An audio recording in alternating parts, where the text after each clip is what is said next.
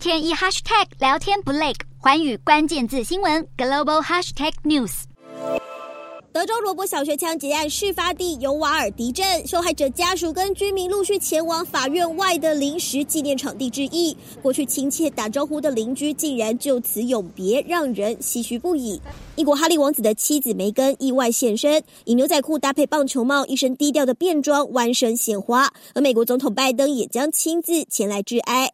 On Sunday, the president and the first lady will travel to Uvalde to grieve with the community that lost 21 lives in the horrific elementary school shooting. 这几十年来最严重的小学枪击案，枪手冲进了教室扫射，带走十九名学童的性命。他们大多才九岁、十岁，还有两名老师挺身而出保护孩子，却不幸殉职。其中一位是教四年级的贾西亚，已经任教二十三年。更有家属表示，贾西亚的丈夫乔在案发之后两天也过世，并且表示他是因为痛失爱妻才心碎而死。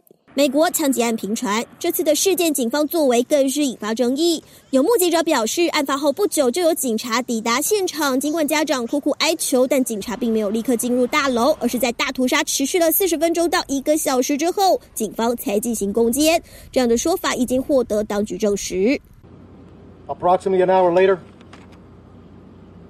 U.S. Border Patrol tactical teams arrive. They make entry, shoot and kill. The suspect.